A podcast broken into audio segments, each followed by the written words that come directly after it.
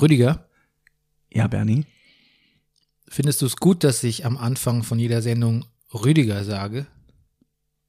Ja, Bernie. Hm. So kommen wir auch nicht weiter, oder? Ich finde uns weit genug. Okay.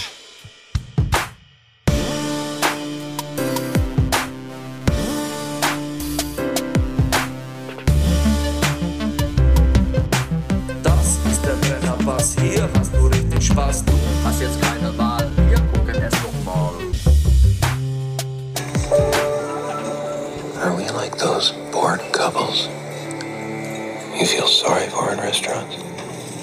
Are we the dining dead? Too many guys think of a concept, or I complete them, or I'm gonna make them alive. But I'm just a fucked up girl who's looking for my own peace of mind. Don't assign me yours. I remember that speech really well. Die Damen, die Herren, hier ist der Brennerpass, ein Podcast über Filme.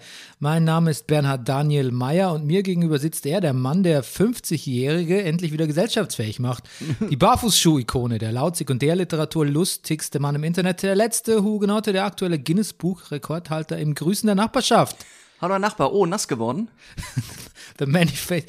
Ich, ich bin echt, ich denke immer, ich bin vorbereitet auf alles. Weißt ich mag es eigentlich gar nicht, wenn Podcaster so self-indulgent über sich selbst lachen, aber du lässt mich halt immer wieder Mal kurz geknackt. in diese Fallen tappen. Ja, der Manifest Actor bist du auch, der Mann ohne Pflichtspieltore, Rüdiger Rudolf. Good morrow! Good afternoon. Auch hier lässt du mich au- auflaufen, weil eigentlich Good Morrow dein Spruch ist. Good, Ne? ja, aber wenn nicht Morrow ist, Wenn du dann, nicht Morrow. dann kann ich auch nichts dafür. Stimmt, es ist gar nicht Morrow, wir sind spät dran, ne? Wir sind spät dran. Ja, und schuld ist nicht die aktuelle Folge Game of Thrones. Nein, sondern weil du den ganzen Tag die Begräb das Begräbnis gucken wolltest. Ach so, die, ähm, die, äh, Queen, ja. alles, was mit Inkton endet. Mhm. Endet. Inkton oder Inston. Was? Der Witz, den Witz habe ich zu hart versucht zu konstruieren, am Ende ist nichts dabei rausgekommen. Ach du Bernie, das ist willkommen in meiner Welt. Also gesponsert sind wir von der Imkerei Peschlington Oh nein. in Lava Weintington. Ja, Jetzt geht's, endlich. endlich. Der Honiglieferant. Unter den Honiglieferanten. Gut, dass nicht Tinkton, Lieferant Tinkton Nein. nutzen. Ach Gott. Brennerpass funktioniert mit eurer Unterstützung. Ich muss jetzt auch mal diese Leute, ich lobe immer die Leute und bedanke mich bei den Leuten, Mhm. die quasi diese, diese ad hoc, diese spontan, diese Impulsüberweisungen per PayPal Ja, machen. aber eigentlich leben wir ja von denen, die, den Dauerüberweisern. die beharrlich. beharrlich. Ja, da, Mhm. äh, unser äh, väterlicher Freund Max Jakob Ost zum Beispiel Och, ist so ein, so ein Dauerüberweiser. Ach, mein ja. Gott. Und viele andere mehr. Also, und wenn es auch nur ein Euro ist, kommt letztlich auf ein paar Jahre Brennerpass vermutlich äh, mehr zusammen als von Ja. vielen ImpulsüberweiserInnen. Impuls über. ja. Und meinst du, wir sollten unsere Hörer an die Inflation erinnern? Nein. Nein, Nein. das ist äh, so viel, so viel Eigenverantwortung. Trauen Außerdem wir, trauen wissen auch unsere. Hörer, langjährige Hörer wissen, du heizt eh ab Oktober erst. Oh Gott, das stimmt. Weißt du, letztes Jahr habe ich das noch als Challenge gemacht. Dieses Jahr. Ja, gestern war das, das, letztes Jahr war das noch Spaß. Ja, genau. Das war so, wie lange kann man frieren? Ja. Und jetzt ist es so, Ja. wie lange muss man frieren? Ja, ja. Gut, es ist Rewatch-Season. Wir schauen Filme, die wir lieben oder besonders in Erinnerung haben oder überhaupt nicht mehr in Erinnerung haben. Die Regel, einer von uns muss den Film mindestens gesehen haben. Aber das sollte fünf Jahre her sein im Idealfall. Ich habe überlegt, ob wir demnächst mal Master and Commander machen und da wird es nicht stimmen, weil den haben wir den letzten drei, vor drei Jahren gesehen, zu ungefähr, oder? Ich habe ihn nicht ganz gesehen. Okay, gut. Aber halten wir es mal im Hinterkopf. Oh, Master and Commander. Dann wollte ich noch kurz sagen, bevor wir zum Film der Woche kommen, ich habe Thor Love and Thunder nochmal gesehen. Nochmal gesehen. Gut. Aber auf Disney Plus und ich glaube, ich hatte dir ja damals schon Ach so. Ja, ich hatte dir damals, glaube ich, schon geschrieben, Taika Waititi macht, was habe ich geschrieben? Er macht halt einen Taika, Du hast Taika Taika, das Taika oder so habe ich gesagt. Taika Things, ja. Ja. ja, Und dann würdest du das jetzt im, im, im, im, wie sagt man, im kurzen Rewatch, würdest du das ja, würde ich, bestätigen? ja, das würde ich bestätigen, aber Taika das Taika Things, ohne dass jemand sagt, mach nicht, mach hier vielleicht nicht Taika Things. Mhm. Ja, man muss die Leute auch vor sich selber schützen. Ja, glaube ich echt ein bisschen. Das ein bisschen also wir haben das geguckt, ich und mein Sohn, und wir stellen fest, es ist der absurdeste Marvel-Film, den wir je gesehen haben. Der, der, der laviert innerhalb von Sekunden zwischen tiefster Trauer, also wirklich von Motiv, Motive von Verlust und Trauer. Es geht um Krebs und äh, Tod und Kindesentführung bis zu also bist du wirklich Dialogen, die, die sich überhaupt, die überhaupt nicht mehr im, im Rahmen von einer halbwegs greifbaren, inhärenten Marvel-Logik bleiben können. Also vor, das vor lauter. innerhalb von drei Sätzen. Ach, jetzt hatte ich so einen schönen Satz. kon- Entschuldige, nein, jetzt habe ich, oh nein, oh, jetzt habe ich, jetzt, äh, Rüdiger Rudolph das, Rüdiger Rudolph Things. Ach, verdammt. Also laviert zwischen Punkt, Punkt, Punkt bis zu, äh, was wollte ich sagen, zwischen Sätzen, die sich äh, vor lauter Albernheit überhaupt nicht mehr in, das, in die inhärente Marvel-Logik passen oder so ähnlich wäre es gegangen. Hm. Also da sind Witze drin, die du kaum fassen kannst, so albern sind sie. Sind natürlich ein paar Mal herzlich gelacht, Hm. aber manchmal habe ich auch nur gefragt, was, was, was jetzt, was passiert jetzt, worüber muss ich jetzt lachen, was für ein. Und die Darstellung von ähm, Russell Crowe, der Zeus spielt, Ach, so kommst du auf Master and Commander. das ist ein Alltimer. Mhm. Aber vielleicht nicht für die, nicht aus den richtigen Gründen vielleicht. Ich Oh. bin mir nicht sicher, was der da macht. Ja, Ich bin mir nicht sicher. ja. ja. Es war auf jeden Fall einer für die Kategorie äh, äh, Most Outlandish Performance. Die wir übrigens bis jetzt selten bedient haben. Ja, mal gucken, ob es heute klappt. Rewatch. Ja. Heute reden wir nämlich über Eternal Sunshine of the Spotless Mind vom äh, Regisseur Michel Gondry, Drehbuch Charlie Kaufman mit Jim Carrey, Kate Winslet, Kirsten Dunst, Mark Ruffalo, Elijah Wood und Tom Wilkinson. Auf Deutsch Vergiss mein nicht Tja. erschien 2004. Und jetzt komme ich gleich mit einer, Rüdiger, mit einer richtig harten, harten Einstiegsfrage. Warum heißt der Film so, wie er heißt? Vergiss mal nicht, erschließt sich mir das andere nicht. Eternals, ist ein, es kommt ja im Film drin vor. Ach, kommt's vor? Natürlich, die Kirsten Dunst äh, ähm, sagt doch zu dem Arzt, dem, ähm, dem, der das Verfahren des, des, des selektiven Ja. Vergessens entwickelt hat, dass sie doch so auf äh, schöne Zitate steht. Und dann zitiert sie ein ganzes Gedicht. Ich habe leider vergessen, von wem es ist, aber ähm, es kommt die Zeile vor. Äh, the Eternal Sunshine of the Spotless Ach Mind. so, siehst du, das muss ich überhört Ja, da hast du gerade notiert, deine ja, Notizen ja, das ist tatsächlich ein bisschen ein Problem bei. Mhm. diesem Filmschauen mit Notizen, weil ich manchmal nicht hinschaue und nicht so genau hinhöre. Ja. Ich weiß, das Zitat ist sicher von Pope Alexander. Ja, Alexander Pope. Ja, sehr gut ist das. Das ist auch sehr lustig. Ja, da muss ich lachen. Ja, ich auch. Ähm, ja, ich habe ich hab viele Notizen. Ähm, wo fangen wir an? Der Downbreak des Jahres, machen wir erst Inhalt oder der Downbreak des Jahres, als es rauskam? Nee, erst, erst, erst, erst, es kam raus 2004. Vielleicht erstmal zum Einsortieren, wo wir uns befinden. Vielleicht doch erstmal das Jahr. Okay, 2004 kam der Film raus. 2004, ja. Ja, okay. Ähm, jetzt breakst du mal das, das Jahr down, Ich, oder? ich break mal grob das Jahr durch und dann reden wir mal über uns. Also, 2004, Freunde, wenn ihr euch erinnern solltet oder überhaupt schon am Leben gewesen seid, hier für euch. Also, die UNO hat gesagt, 2004 ist das internationale, das internationale Jahr des Reises. Reises. Des, des Reis, Oder also des des Reises. Reis, des Reises. Ist der Reis der Reis? Reis, oder? Langkornreis, Parbold, Achso, Reis, aber warum hast du da ein. SZ? Des Reises. Reises. Des Reises. Aber das ist, glaube ich, ein Sprachfehler, Rüdiger. Das ist des Reises. Das ist doch der Reis. Des Reises. Stimmhaftes Da steht S. ja auch eigentlich Reises, ja. Hm. Aber Reis. hm. Also Sprachfehler finde ich hart. ähm, gut, Ja, aber okay, das, gut, gut, gut. Das ist jetzt Ähm. mit, Sprachfehler ist ein bisschen mit Kanonen aufspatzen vielleicht, ne? Sagt man nicht mehr. Sag, Man sagt Aussprache, Verirrung. danke. Gut, die UNESCO hat gesagt, es ist das internationale Jahr zum Gedenken an den Kampf gegen die Sklaverei und ihre Abschaffung. Davon hat man leider nichts gemerkt. Die Europäische Union hat gesagt, es ist das europäische Jahr der Erziehung durch den Sport. Ernsthaft. Und die Kulturhauptstädte Europas waren Genua, Genua, genau, und Lille. Am 4. Juli, ah ja, Griechenland wird unter Trainer Otto Rehagel mit einem 1 zu 0 gegen Portugal erstmals Europameister, Werder Bremen deutscher Meister der Männer, Turbine Potsdam deutscher Meister der Frauen. Green Day bringt ihr neuntes Album American Idiot am 21. September auf den Musikmarkt. Sie feiert damit auch ein Comeback. Sido veröffentlicht sein Debütalbum Maske. Die Technoband Scooter veröffentlicht Mind the Gap. Und am 26. Dezember, daran kann ich mich noch gut erinnern, durch ein Erdbeben im Indischen Ozean mit Epizentrum nahe Sumatra und der Stärke 9,1 auf der Richterskala kommt es zu einer bis zu 10 Meter hohen Flutwelle, Tsunami, der Küstengebiete in weiten Teilen von Indien, Sri Lanka, Thailand, Malaysia und vor allem Indonesien verwüstet. Es kommen circa 230.000 Menschen ums Leben. Ja, he heftig. Heftig. Und es ist das chinesische Jahr des Affen. Ja. Ja. Um da mal ein bisschen was beizutragen zu deinem, Mhm. zu deinem wirklich sehr schönen Jahresrückblick. Naja. Und sag mal, was hast du 2004 gemacht? Ähm, ich war da gerade ein Jahr in Berlin. Ich äh, habe auch die ähm, EM miterlebt. Es war ganz schön, weil vieles am Fußball gucken in Friedrichshain war 2004 sehr improvisiert. Da gab es so eine, da gab es das Rosis, das wurde gerade eröffnet, weißt du, das ist so ein Club in, in Friedrichshain. Ja, weiß ich nicht. Das, die hatten da so eine Strandbar. Und zwar nicht, weil sie, glaube ich, groß St Sand aufgeschüttet haben. Es war einfach der märkische Sand, der da von der Baustelle noch äh, rumlag. und da haben wir Fußball geguckt. Und ähm, das war toll. Irgendwie jeden Tag Fußball gucken, in der Strandbar, dann abends in die Kneipe gehen und ähm, überhaupt, also eigentlich keinen Job haben, ganz viel Gin Tonic, am nächsten Tag viel Ibuprofen. Ähm, Ach, das war deine Ibuprofen-Phase. ja, ja. Und ähm, ich hatte Liebeskummer zu der Zeit auch. Ah, wir nähern uns dem Thema. Ja. Und ähm, ich glaube erst kein Job und dann ein Scheißjob.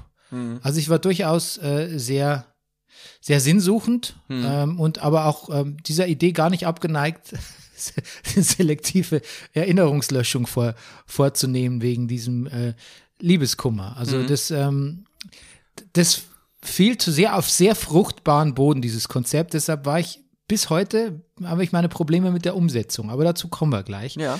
Ansonsten habe ich Tonnen von Filmen gesehen, weil nämlich ähm, da gab es diesen Filmservice, ich glaube, das hieß Love Films. Da konnte man immer zwei DVDs leihen, dann hat man die geguckt, sendete die zurück und dann kam am Postweg zwei Tage später zwei neue Filme. Ach, verrückt. Und weil man so, dadurch so viele Filme hatte, hat man den größten Scheiß sich angeschaut. Also der, aus der Zeit kenne ich wirklich alle Filme, die jemals irgendwie auf DVD erschienen sind. Lustig. So hat übrigens Netflix auch angefangen. Ganz genau, ja. Ja. Das war das deutsche Pendant zu Netflix, nannten die sich auch, glaube ich, sogar. Okay. Genau, also und dann irgendwann bin ich umgezogen und dann fing eigentlich ein besseres Leben an mit aus Friedrichshain, Friedrich, Friedrichshain weg nach Mitte äh, in die Christinstraße. Life has just begun. Mhm. Ja, das war ich 2004 und du? Ja. Und was wollte ich noch fragen? Weil mal 2004.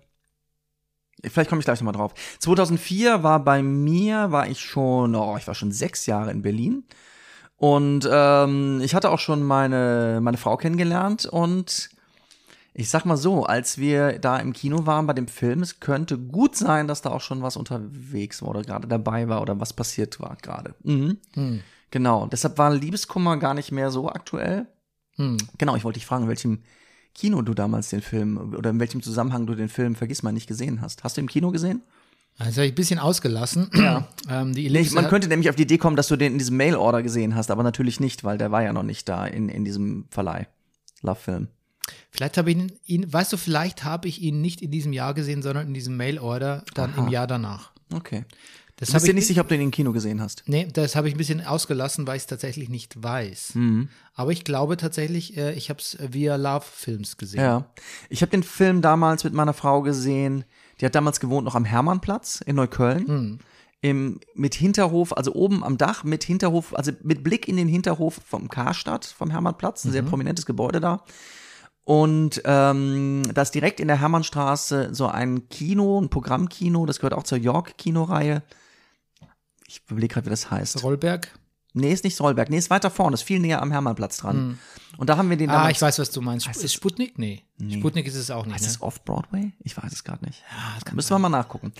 Auf jeden Fall ein schönes Kino. Wir haben relativ weit hinten gesessen und ich erinnere mich einfach noch so, der Film ist zu Ende, wie, wie wir uns damals angeguckt haben. So, weil wir, wir haben uns so angeguckt, um das vielleicht mal vorne wegzugreifen. So, wir haben gerade was erlebt gemeinsam. Hm. Ja. Wir haben seid, Film gesehen. ja, ihr, seid ja, ihr seid ja auch so ein, so ein Arthouse-Couple, ne? okay. Wir, ähm, hätte ich damals äh, schon ähm, meine Frau kennengelernt, wir hätten uns wahrscheinlich nicht, wir, wir konnten uns eher so auf äh, der Adler der dritten Legion oder, oder ähm, damals gab es so keine Superhelden Moment. oder so. Der, ist das die dritte Legion? Der achten? Der, Nein, Ist das- das der Film mit, mit Magic Mike?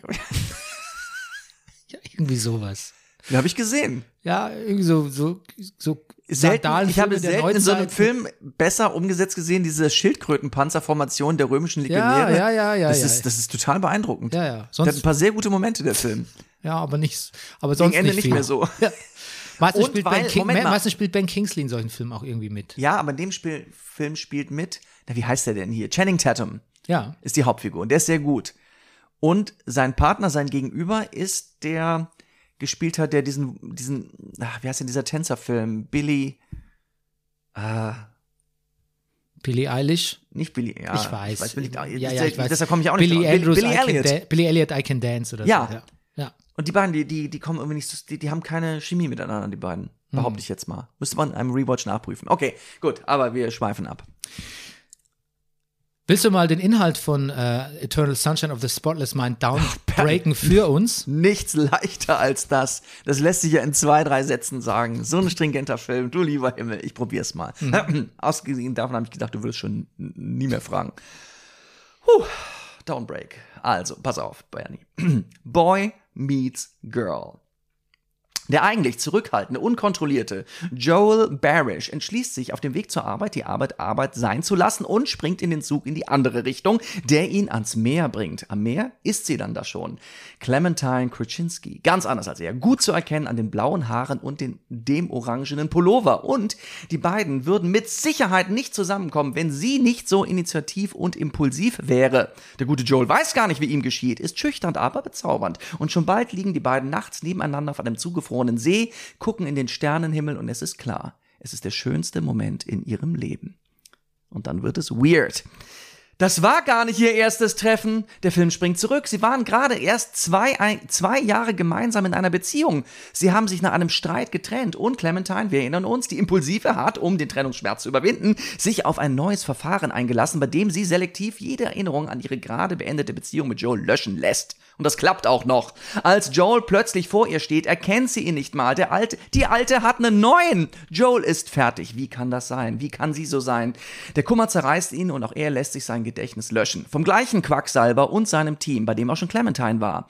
Ohne dass Joel das weiß. Aber die Quacksalber-Gang weiß das schon. Einer von denen hat sich sogar in Clementine verliebt. Und die Quacksalber-Rezeptionistin hat sich in den Chef-Quacksalber verliebt. Und das nicht zum ersten Mal. Zwischendurch wird fleißig gelöscht. Und während dieses ganzen Schlamassels kämpfen Joel und Clementine im Hauptteil des Films im Unterbewusstsein von Joel, der während des Löschungsprozederes schutzlos schlafend in seiner vom Quacksalber-Löschungskommando gekaperten und befeierten Wohnung liegt, um ihre Liebe und ihre gemeinsamen Erinnerungen. Das macht den Film zu einem Liebesfilm. Ja, dein Downbreak wäre wär selbst, könnte man selbst schon als Gondry. Äh, Ja. Ja, ich, mir fehlt nur noch das Kostüm. ja, man müsste dich jetzt einfach filmen, hätte man dich müssen ein bisschen mit, mit lustiger Musik Du, ausstatten und Andere schon. Podcasts machen sowas. ja, aber Entschuldigung. Ja, nee, Entschuldigung, das. Äh, Ja, du, wir wir müssen mal immer ich habe dann inher, ich habe dann Vorwurf gehört, dass, warum kaufst du nicht dieses Video-Equipment und fuchst dich endlich mal in diese, wie, wie nehmen wir synchron über zwei, zwei Naja, Splitscreens. ja, du hast ja auf. vollkommen recht. Ich habe ja hier mal blöd irgendwie mit meinem E-Casting Schauspieler, arbeitsloser, freier Equipment und uns beide hier so in der Halbtotalen gefilmt. Das war es natürlich nicht. Du hast natürlich vollkommen recht. Man muss so so so was so so Splitscreen so ein Gegenüber machen. Ja, Ja, ich versuch's so haben wir beide recht und beide Unrecht. Ja, wir können es natürlich über, wenn wir uns remote, könnte ich das schön lösen, weil dann könnten wir es über, über, Mhm. das würde ich hinkriegen. Down by the riverside. Ah, nicht so viel Werbung hier. Wir machen so viel Werbung. ist immer noch ein Produkt, dieses Ja. River-Dings, was Genau. du hier immer ansprichst. Okay, Rüdiger, warum hast du den Film gewählt? Wir haben es den ist, Film- Es, es, ist, es, na, es, ist, es ist eher, es geht, kommt eher aus deiner Richtung. Jetzt habe ich Ja. mal zwei Filme vorgegeben, jetzt warst du mal explizit dran und jetzt Genau. musst du auch Rede und Antwort dafür stehen. Du, das war auch der Grund, weil ich irgendwann festgestellt habe, dass in den fünf ersten Filmen, die wir ausgewählt hatten, gemeinsam, muss man dazu sagen, äh, für unseren Rewatch, ich äh, tatsächlich drei nicht gesehen habe. Und drei ist irgendwie direkt mal einer zu viel. Ähm, dann haben wir gesagt, Rüdiger muss jetzt entscheiden, einen Film. Und dann sind wir vielleicht so einen Tick übers Ziel hinausgeschossen, indem wir so einen richtigen Lieblingsfilm von mir gewählt haben. Ja, so kam es dazu. ja, und dann haben wir auch noch einen gewählt, den man nirgendwo gucken konnte im Ja, das, Streaming. das, das ist, glaube ich, das, was wir mal aus, dieser, aus diesem Schlamassel hier lernen müssen. Und ich hatte dir ja gestern noch ganz desperat geschrieben, Rüdiger, ich finde den Film nicht. ja. Und dann, aber eine Stunde später hatte ich dann gesehen, Netflix UK. Wie kannst du denn Netflix UK gucken? Ja, mit VPN ist Ach so, ja. natürlich, Aber ist ja auch da muss man auch erstmal drauf kommen. Ne? Ja, ich weiß. Mhm. Gut, dann Naja. kommen wir jetzt schon mal, immer du deutest ja hier schon permanent in einer Tour an, dass du den Film so magst und Lieblingsfilm und äh, du Ja. mit deiner Frau damals und so. Wie fandest du denn den Film, Rüdiger? Ah, ich fand ihn so mittel. Twist. Twist. Nee, Dam, dam, dam. Bernie, also äh, deinen Blick schon ansehen, dass du da gleich an ein anderes Horn stoßen wird, muss ich sagen, ich, mich, ich, mich hat's wirklich, wirklich gefreut, dass dieser Film, dass der mir immer noch so gut gefällt. Hm. Da kann ich anschließen, weil mich hat es natürlich nicht gefreut, aber ich muss sagen, dass mir der Film immer noch so wenig gefiel wie damals. Ah, Ich hätte ein bisschen gehofft, dass er reift in meiner Mhm. Anerkennung. Aber ich glaube, ich kann jetzt genauer, präziser sein, warum nicht. Oder vielleicht stören mich auch andere Sachen. Ein paar sind aber gleich geblieben, die, Mhm. mich, die mich stören. Wollen wir mal einfach so ein bisschen durchgehen von Anfang an? Ich habe Ja. zu viel in meinen Notizen. Ähm, ich kann dir mal sagen, als ich von dem Film gehört habe. Also Michel Ja. Gondry fand ich gut, habe ja viele Musikvideos von ihm gesehen, ne? Ja. hat ja für Björk Sachen gemacht und ähm, White Stripes. White Stripes, also den, find- den fand man gut. Ne? Mhm. Ich glaube, ich hab, hatte auch in der Arbeit, ich war zu der Zeit, war ich mal kurzzeitig auch bei einer, bei einer bei der Plattenfirma Mute, für deren Künstler er auch Filme gemacht, also Videos gemacht hat. Ich glaube, ich war durchaus mit ihm vertraut. Ich hatte auch seine Videoanthologie entweder da schon zu Hause oder kurz nachher. Oh ja, stimmt. Da gibt es eine. DVD-Collection, ne? Ja, genau. Die stand auch immer hier in der 451 Filmgalerie, schon Ja. wieder Werbung gemacht. Ja, Ja, also ich war durchaus, würde Ja. Mhm. ich sagen, Fan, aber der war, äh, also war so positiv gebiased. Und ähm, gegen wen ich aber nicht so positiv gebiased war, war Jim Carrey. ja, ich weiß. muss ich ja nicht wieder erzählen, war, der ist mir einfach zu, der war mir ein bisschen zu drüber und zu grimassig. Und dann lese ich die Prämisse von dem Film und dann sehe ich, dann wird, Tim Carrey spielt da mit. Dann wusste ich, okay, das ist äh, sowas wie Anti-Typecasting, ne? Das w- geb, gibt auch Gondry zu oder Kaufman, beide geben es zu. Sie haben ihn nicht gecastet, weil sie, er sollte eigentlich, also der, der Protagonist ähm, ist eigentlich so ein Typ wie Charlie Kaufman, also so ein bisschen ein, In- ein Introvert, ne? So ein bisschen in sich gekehrter, sozial schwieriger Typ. Der Joel, ja. Und sie haben sich, der Charlie Kaufman ist so. Der Drehbuchschreiber. Der Drehbuchschreiber, ah, okay. Ja, kennst du Mhm. Charlie Kaufman nicht? Ja, natürlich, natürlich. Nee, ich habe ich hab gedacht, Ja. wir reden gerade Nee, über nee, die Figur Joel genau. Barish. Ja, und so okay. hat er sein Joel Barish auch angelegt. Ja. Und als sie dann aber sich entschieden haben, Jim Carrey zu casten, haben sie Mhm. gesagt, okay, das ist Anti-Type-Casting. Das passt eigentlich nicht zu dem. Und so empfand ich auch. Mhm. Und ich dachte eigentlich, das ist eine coole Prämisse. Gondry ist ein toller Regisseur. Ich möchte eigentlich vielleicht zwei kleinere Stars oder unbekannte Stars. Ich möchte da eintauchen, ohne so vorbelastet zu sein durch die Filme, die ich von Kate Winslet und Jim Carrey bereits gesehen habe. Mhm. Das hat mir ganz und gar nicht gefallen, weil ich wusste, das wird diese Suspension of Disbelief, mich da ein, reinziehen zu lassen, ähm, in den Kontext des Films wird mir schwer fallen. Und Rüdiger, so ist es dann auch tatsächlich gekommen. Hm. So, jetzt komme ich zum Anfang des Films. Der Film fängt an, man sieht ihn im Bett liegen, er hat einen Fünf-Tage-Bart. Mhm. Er sieht französisch aus, Er sieht wie fra- selten. Genau, und er hat, Lustig, hast du es auch gedacht? ja, Ja. Und er zieht keine Grimasse. Und, er, und er spricht auch nicht, ganz am Anfang. Und ich war erstmal erleichtert. Ich dachte, okay, so können wir vielleicht weitermachen. Mhm. Okay, so bleibt es aber leider nicht. Ähm, dann dieses, was mir gut gefallen hat, ist, dass er Montauk heißt es. Das ist irgendwie so wahrscheinlich eine New Jersey Beach oder ist oder im Staat New York, weiß ich gar nicht. Nein, nein, das es ist Long Island. Das ist Long Island. Genau. Ich habe äh, ich Island. hab, äh, Brennerpass-Hörer können nachgucken. Ich habe es eben noch, bevor wir, ähm, habe ich einen Post gemacht auf Insta bei uns. Ähm, letzte Woche waren wir noch in Bo Bodega Bay. Jetzt sind wir äh, Long Island und habe sogar einen Google Maps Kartenausschnitt von Long Island Hey, und Montauk äh, gerade ja- gepostet. du bist ja prepared. Montauk ist wirklich die äußerste östliche Spitze von Long Island. Ja. Ich äh, liebe äh, Winter Beaches, Ach, ich- würde ich sagen. Bernie, herrlich sieht das da aus. Ja, also Mhm. auch meine schönsten Urlaube an, der, Urlaube an der Ostsee hatte ich auch im Sommer. Äh, hatte ich eben nicht im Sommer, sondern im Winter. Mhm. okay, ne? ja. Keine weniger Nazis, weniger Rentner, mehr Strand für mich. Ähm, und dann geht's, dann geht's los. Mein erster kleiner Gripe mit dem Film ist diese, diese, wie sagt man, diese Inner Voice, ne? Dieser, dass Jim Carrey so eine Art Erzähler ist. Aber das muss ich wohl verstehen aus Tagebucheinträgen, oder? Die er aussetzt, aber dann wieder beginnt. Weil er, er, er ist ja nicht, also warum spricht er, also er spricht ja dann über die Sachen, die er erlebt. Er sagt so, ich könnte mich mal wieder verlieben. Ach, ich habe immer Probleme. Ich bin so schüchtern, wenn mir, selbst wenn mir jemand Aufmerksamkeit, und ich verliebe mich in jede Frau, die mir Aufmerksamkeit schenkt und so. Das dachte ich so, warum erzählt er das, diese Stimme das so, Lustig, so das ist mir- proaktiv? Das ist, ist, stimmt natürlich, was du da sagst. Ist mir gerade, ich, ich muss so richtig, ich, ich muss gerade einen Kram in meinem Hirn, dass ich mir das in Erinnerung rufe. Ich habe es gestern erst gesehen. Ja, Aber es stimmt, das ist ein, das passiert da, ne? Das weil das auch so unregelmäßig wieder aufgegriffen wird. Das Hm. hat mich von Anfang an verwirrt und verwirrt mich immer noch.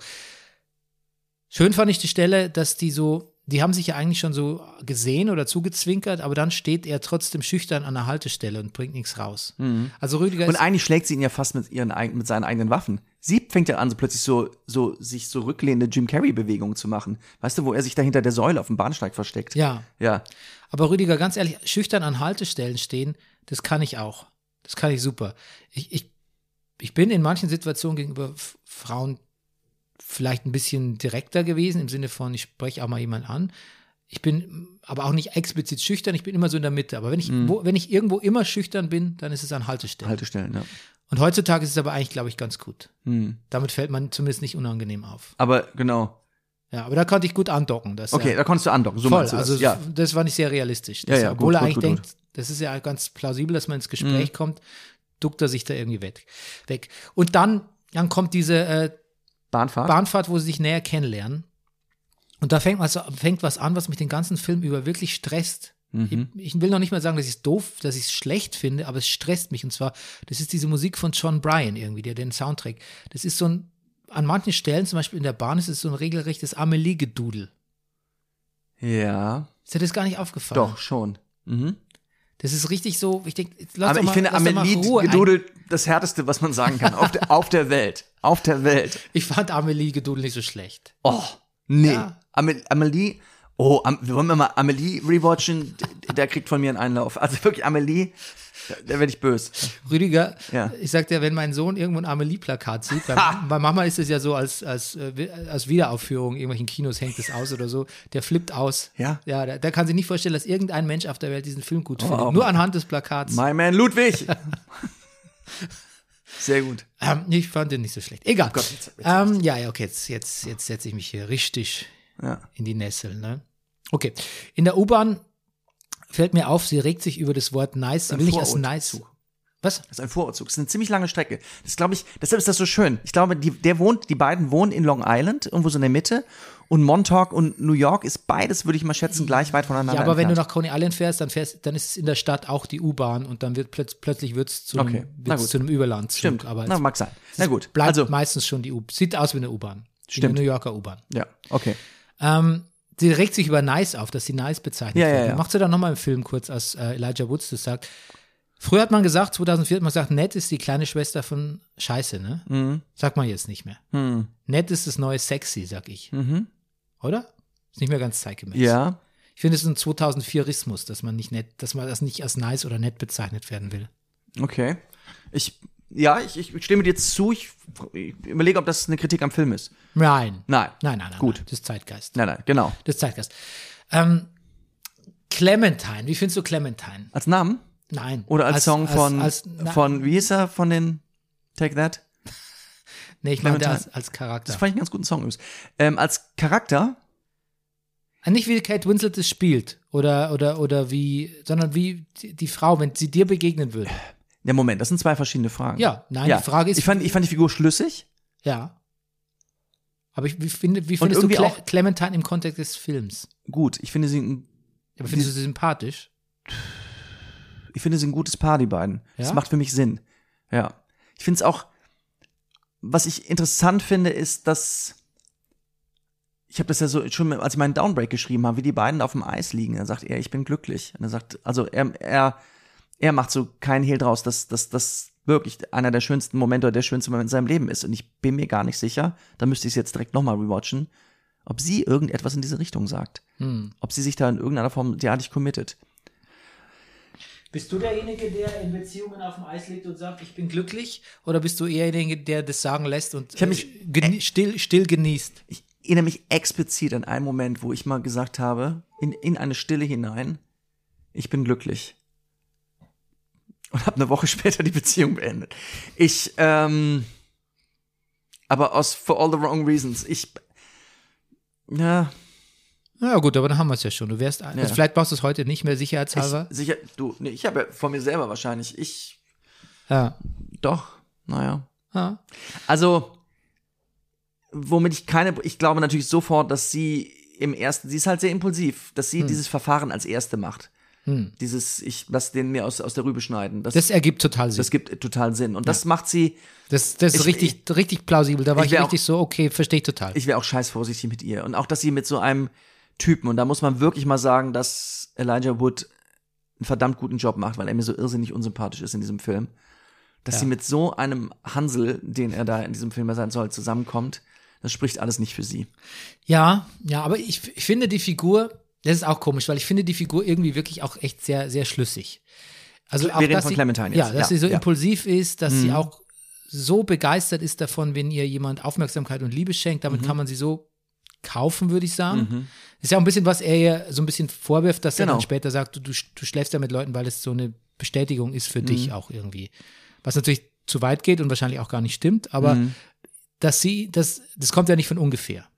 Dass sie so Aufmerksamkeits, dass sie ein Aufmerks Aufmerksamkeitsschwamm ist, ne? Und mit ihrem Verhalten ja immer Aufmerksamkeit provoziert, mal auf die gute, mal auf die schlechte Art und so. Schlüssige Figur. Gute Psychologie, gut geschrieben, finde ich. Ich bin mir bis heute, und eine Figur, die mir auch in Aspekten kenne ich Leute, die so sind und mag. Es gibt so eine Szene, wo Jim Carrey sagt, ähm, ich mag dich dafür, dass du jetzt wieder das gemacht hast oder so. Weiß nicht, ob es. Oder man Ja, merkt- ja, ja, ich weiß was, Ich weiß ja. nicht mehr genau, was es ist. Oder dass ihm das, das halbe Hühnerbein stiehlt oder so. Irgendwie Ja. findet er das ja auch gut. Richtig. Auf der Ähm, Treppe in dem Strandhaus, Ja, ja. ich, ich kann es irgendwie nachvollziehen, aber dies, sie ist mir eins zu viel. Irgendwie, also sie geht, sie geht mir schon als Figur echt auch ein bisschen auf, auf die Nerven, aber wobei das auch echt so sein sollen können muss, weiß ich nicht genau. Aber sie stresst mich und dann frage ich mich und dann werde ich nicht, Rüdiger, ich werde es nicht los, damals nicht wie heute, dass es Kate Winslet ist. Ich sehe halt immer nur, ich sehe Kate Winslet, Hälfte Kate Winslet, Hälfte Clementine. Ich kann es nicht ganz loswerden. Und bei Jim Carrey, weil wir gerade dabei sind, geht es mir genauso. Ich werde nicht los, dass das, dass das diese berühmten Schauspieler sind, die ich aus ganz vielen anderen Rollen kenne. Ich will nicht sagen, dass die schlecht spielen. Ich will nicht sagen, dass es deren Schuld ist, aber irgendwie ist die Last zu groß, die sie tragen müssen, weil man, weil sie eigentlich echt ganz andere Rollen oft spielen. Die Kate Winslet, den ich von heute, die ich von heute kenne, die ich jetzt auch in The Mayor of Easttown gesehen habe, das ist vielleicht gar nicht so weit weg, aber die Kate Winslet von damals, die ich natürlich aus Titanic in Erinnerung habe, das kam mir, ich wurde das Gefühl nicht los, hier stimmt was nicht. Naja, es stimmt ja auch in dem Film einiges nicht. Ja, Und deshalb, pass auf, aber das klingt jetzt so lapidar dahergesagt, aber ich finde, das ist wichtig. Ich glaube, dass für das, was der Film macht, diese, der Hauptteil des Filmes, diese, diese Reise der beiden im Unterbewusstsein von Joel, um diese Erinnerungen zu retten und auch da miteinander noch Strategien zu entwickeln, wie man die Liebe vielleicht retten könnte und auch in die Kindheit, in, also von, von Joel zurückzuspringen. Finde, das, das, das muss so ein bisschen was, so was Ausgestelltes haben, was die beiden, finde ich, dann auch vielleicht besonders gut bedienen können. Ich, deshalb sehe ich sie da gerne. hm, Mm. hm.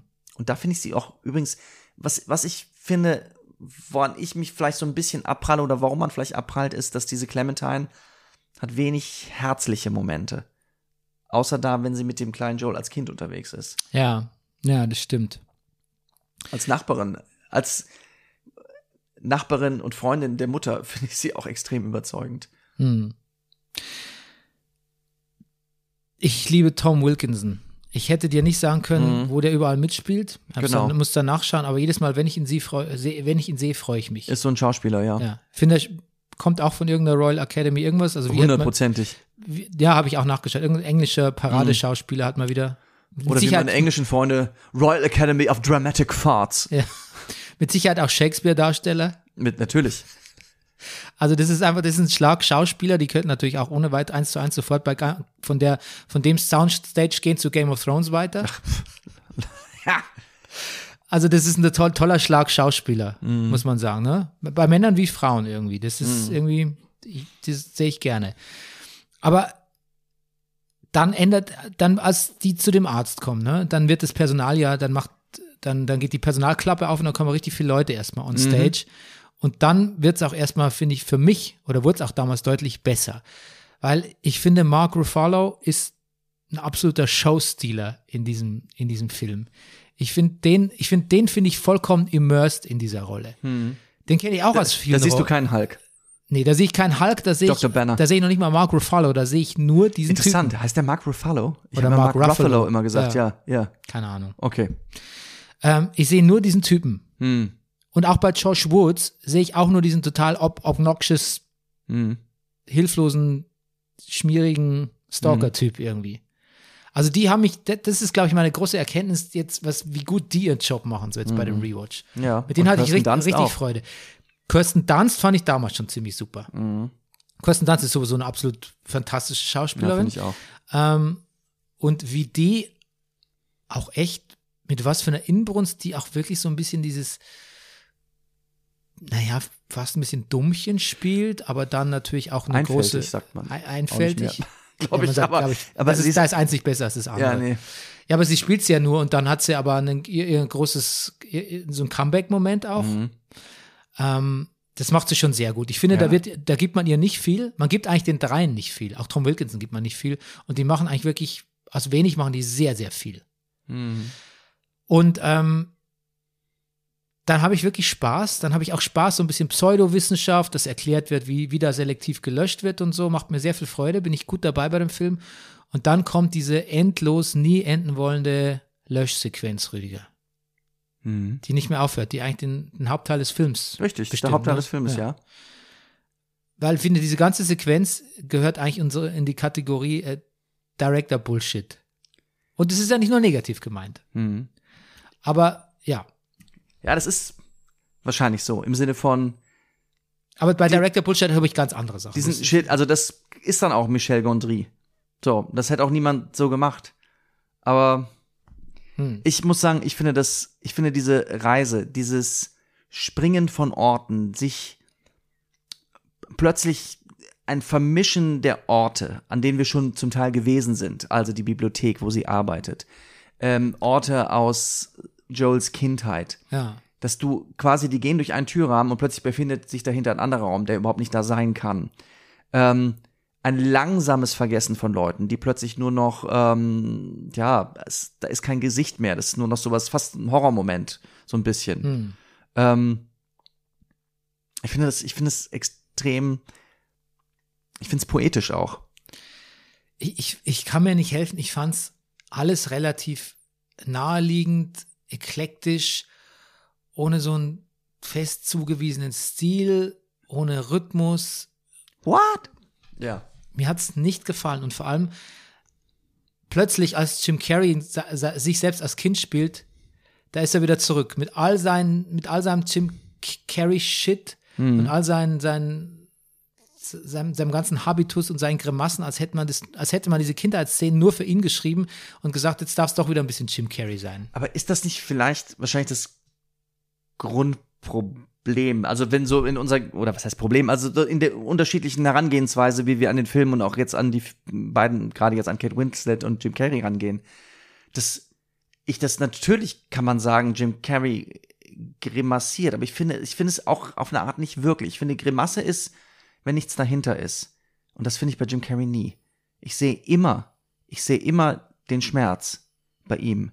Aber wenn er als Kind so ein weinendes Kind spielt, da siehst du den Schmerz, da sehe ich einfach nur, da sehe ich einfach nur, Entschuldigung, da sehe ich immer, und das, das ist jetzt wirklich hart, und das ist, das, ich will nicht dich verletzen, weil ich weiß, du bist großer Fan, aber ich sehe bei Jim Carrey ganz oft Bauerntheater. mhm. Ja. Nee. Mhm. Bei Kate Winslet pralle ich an der Figur ab, aber ich finde, die macht das nach ihr besten Wissen und Gewissen. Und Jim Carrey wahrscheinlich auch, aber, Mhm. Aber das findest, also das, aber dass man ihn, dass man ihn da wieder reinlässt in diesen, in diesen, Ja. na, es gibt ja sowas in der Spielweise, wo man sagt, ja gut, jetzt wird's unseriös. Also man, man spielt was, man behauptet was, man setzt so Mittel ein, weil man, die man nicht fühlt oder die nicht da sind. Ja, und ich finde auch, dass ich finde dann auch, dass der Unterschied zwischen äh, dem, ähm, wie heißt er nochmal, der die Figur Joel Barish. Barish, Joel Barish als Kind und Joel Barish als Erwachsener. Ich, ich weiß schon, warum die unterschiedlich sind. Ich bin auch nicht so wie, wie als Kind gewesen, so wie ich jetzt als Erwachsener bin, völlig klar. Aber ich finde, da sehe ich, ich sehe da keine direkte Linie mehr zwischen den Figuren irgendwie. Mhm. Also im, im, schon in dem, was im Drehbuch steht, aber nicht mehr, wie es gespielt wird. Mhm. Ich hatte eine große Probleme mit diesen Kindheitsszenen, wirklich. Okay.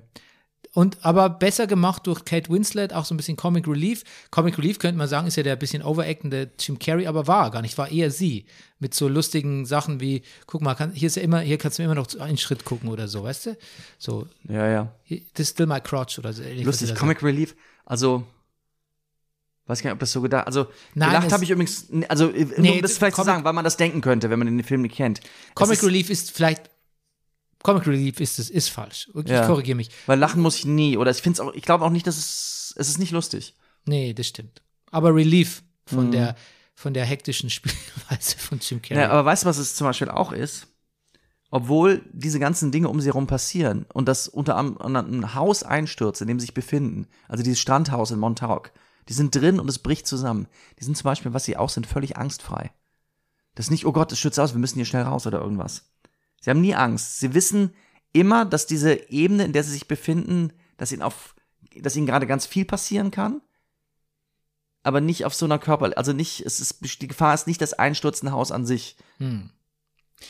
Ich, da ich nur, ich setze es mal gerade ran, weil es gerade um das einstürzende Haus geht. Na klar. Ähm, ich kann sogar aufs Bild genau festmachen, wo ich finde, und da ist der Film am allerstärksten, das ist einer der liebsten Momente für mich in allen Filmen, die ich in meinem Leben gesehen habe, ist, wo dieses Haus einstürzt und die beiden sind quasi auf der Flucht und sie versuchen, diese Liebe und ihre Erinnerungen daran zu retten. Und er will sie in diesem Haus zurücklassen, weil er sie auch damals in dem Haus zurückgelassen hat, weil, in das sie eingebrochen sind. Und sie sagt, wie wär's denn, wenn du jetzt zurückkommst? Und wir probieren, einen anderen Schluss zu finden. Und dann gibt es eine ganz kurze Einstellung, wo er überlegend, ob das funktionieren könnte, ins Haus reingeht. Das, das ist es für mich.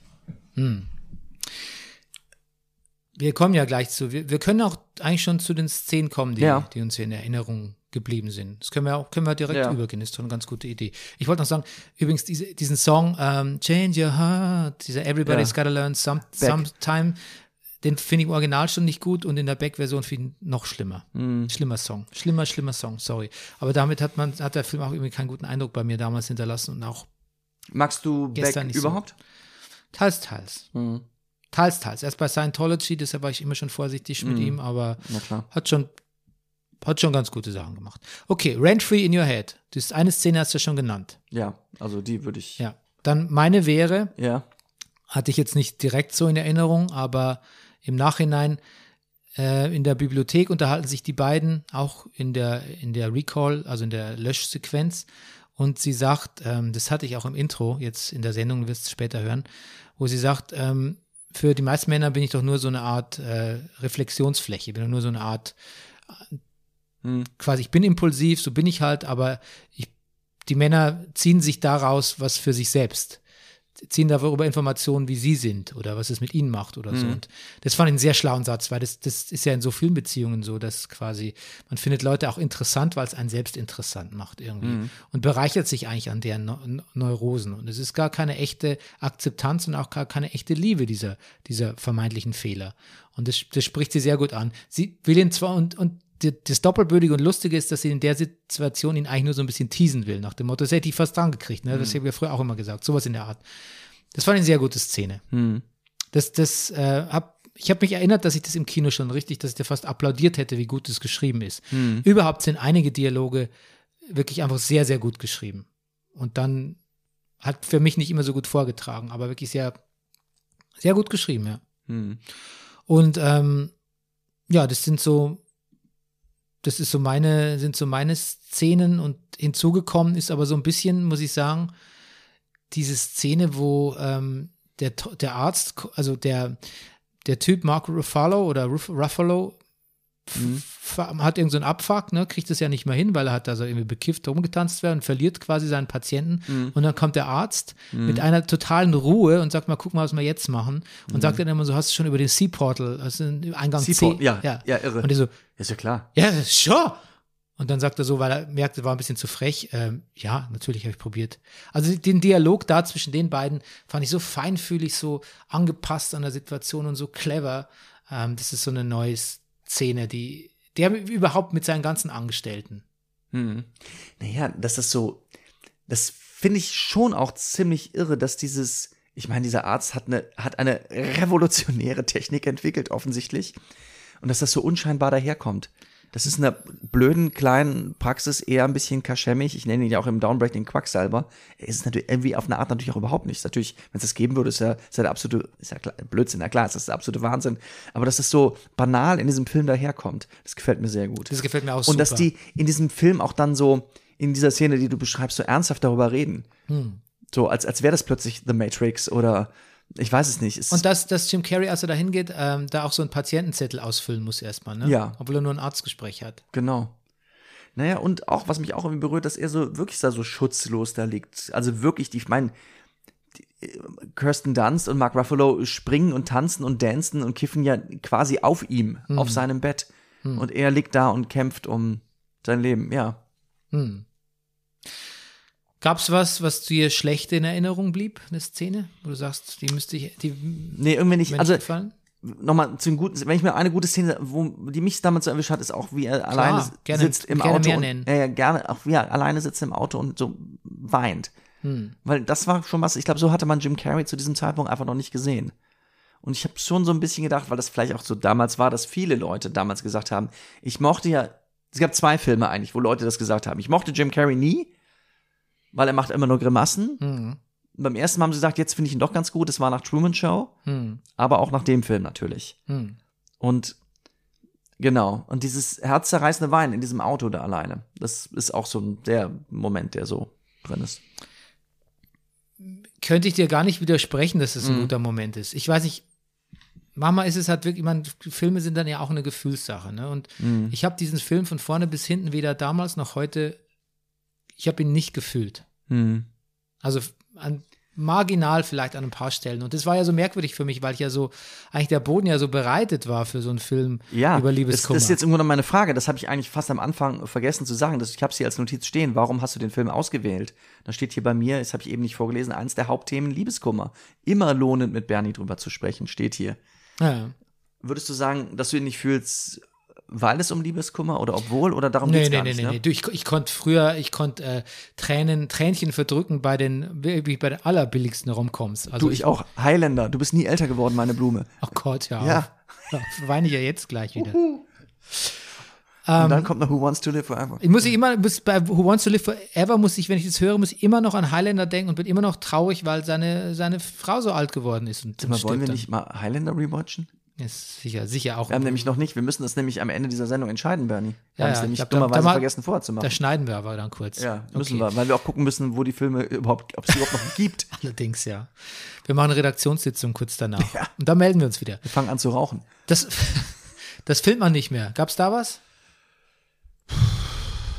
Naja, man könnte, also, also diese Frauenfigur der Clementine ist, haben wir eben schon drüber geredet. Ich bin mir jetzt nicht mehr sicher, ob man jetzt heute, 18 Jahre später, sagen kann, dass das noch eine moderne Frauenfigur ist. Dann müssten auch andere drüber reden, die sich da besser auskennen. Aber ähm, ich, das ist vielleicht sowas, wo man sagt, das filmt man nicht mehr. Was wolltest du sagen? Da würde ich mir, ich würde sagen, habe ich auch kurz drüber nachgedacht, aber dann dachte ich, bin ich auch nicht qualifiziert, das Nee. zu sagen. Das, genau. Ansonsten, ja. nee, weiß ich nicht. Was würdest du sagen, was filmt man nicht mehr? Nichts Anstößiges gefunden. Nee.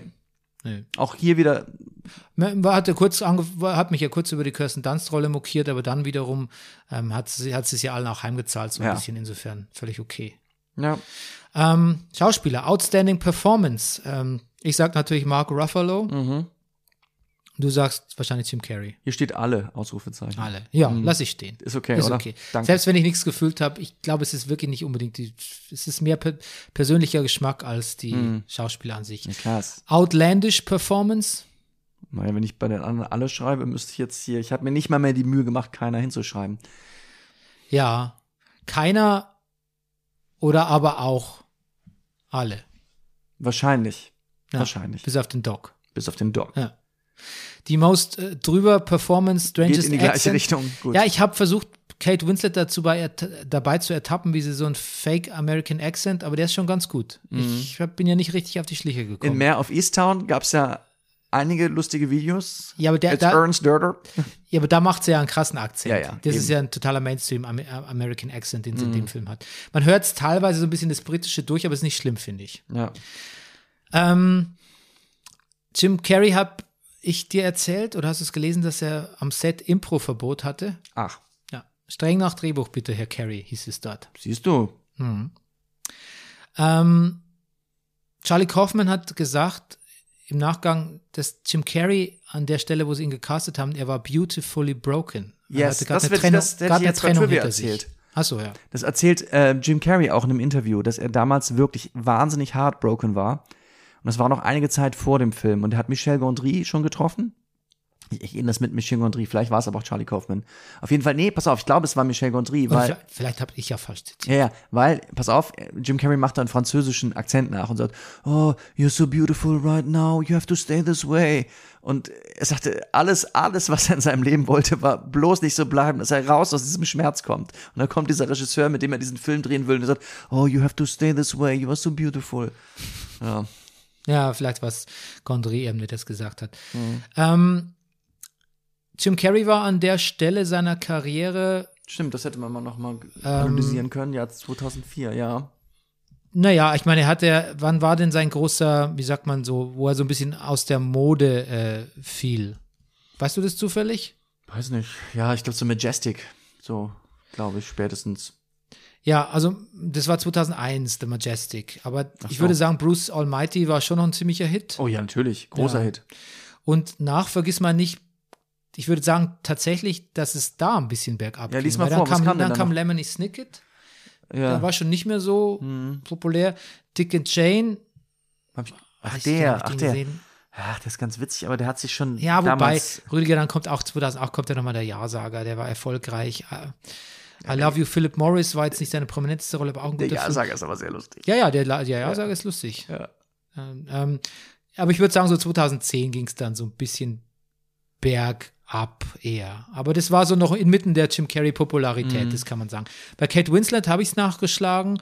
Ähm, da waren ein paar Sachen nach Titanic, aber nicht viel. Also Kate Winslet hatte ihre große Karriere-Renaissance mit dem Film schon ein bisschen, aber dann verschwand sie auch wieder. Also es war so ein, kurze, so ein kurzer Auf, auf, wie sagt Ja. man, so ein kurzer Aufbrüller, ich bin noch hier Mhm. würde ich eher sagen. Und mal schlecht ging es ja wahrscheinlich nie, aber also es war so in der Mitte von so einem Lull, so einem Karrieretief, würde ich wahrscheinlich, sagen. aber ich müsste Ja. eine Liste Filmografie vor mir sehen, wo ich denken würde, ja. Michel Gondry hat nicht mehr so Ja, das wundert mich viele am Filme allermeisten. gemacht. Er hat The Green Hornet gemacht, so ein Superhelden-Persiflage mit Seth, Ro Seth Rogen, den ich, die ich nie gesehen habe Ach, verrückt. Und das auch- hätte ich dich jetzt gefragt. und auch ja. nie Lust hatte, den zu sehen. Okay.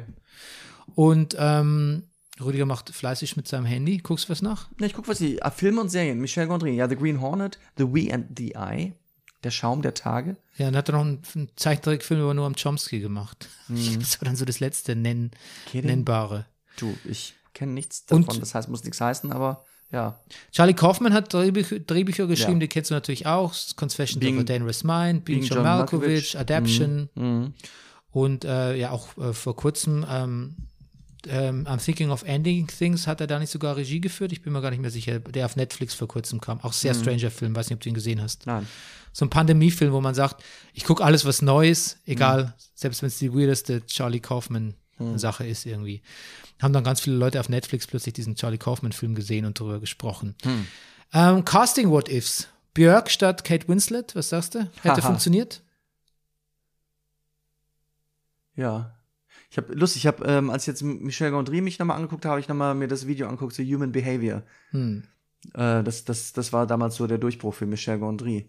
Ja, ich glaube, es hätte schon funktioniert. Ja, ich Es hätte hätte sogar, glaube ich, gut funktioniert. super funktioniert, glaube Ja. ich. Ja. Aber es hätte einem noch leichter gemacht, vielleicht an der Figur abzuprallen. Und das ist irgendwie vielleicht ganz gut, dass da doch eine Kate Winslet, die.